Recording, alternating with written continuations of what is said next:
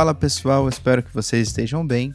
Chegamos ao dia 18 do nosso desafio 23 e para nossa reflexão de hoje eu quero te convidar a ler os capítulos 21 e 22 lá do livro de Atos. O versículo 13 do capítulo 21 nos diz assim: Estou pronto, não apenas para ser preso em Jerusalém, mas para morrer pelo Senhor Jesus. Essa frase ela é suficiente.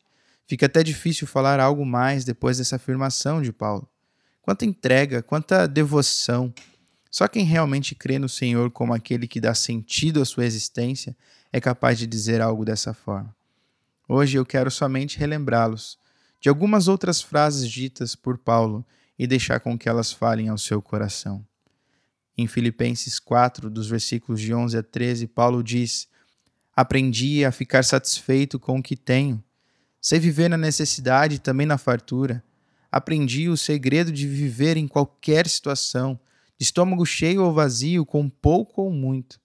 Posso todas as coisas por meio de Cristo que me dá forças. Em Romanos 8, versículo 38 e 39, Paulo diz: Estou convencido de que nem a morte, nem vida, nem anjos, nem demônios, nem o que existe hoje, nem o que virá no futuro, nem poderes, nem altura, nem profundidade, nada em toda a criação jamais poderá nos separar do amor de Deus revelado em Cristo Jesus, o nosso Senhor.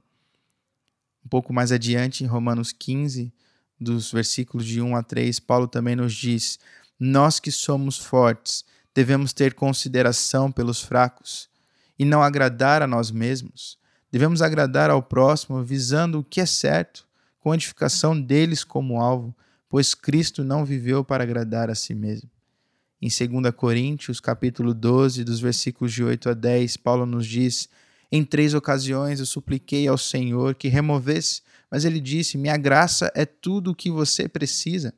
Meu poder opera melhor na fraqueza. Portanto, agora fico feliz de me orgulhar nas minhas fraquezas, para que o poder de Cristo opere por meu intermédio. Por isso, aceito com prazer fraquezas, insultos, privações, perseguições e aflições que sofro por Cristo. Pois quando sou fraco, é então que sou forte. 1 Coríntios 9, versículo 27, Paulo vai dizer: Disciplina o meu corpo como um atleta, treinando para fazer o que deve, de modo que, depois de ter pregado a outros, eu mesmo não seja desqualificado. E por fim, em Gálatas 2, versículo 20, Paulo nos diz: Fui crucificado com Cristo Assim já não sou eu quem vive, mas Cristo vive em mim. Portanto, vivo neste corpo terreno pela fé no Filho de Deus, que me amou e se entregou por mim. Quanta entrega, quanta devoção, que essa vida de Paulo nos sirva de exemplo para também vivermos uma vida de entrega, uma vida de comprometimento, uma vida realmente de alguém que ama o Senhor de todo o coração e está disposto a entregar aquilo que for necessário por Ele. Oremos por comprometimento, oremos por entrega, oremos por devoção. Que o Senhor nos abençoe e até o nosso próximo encontro.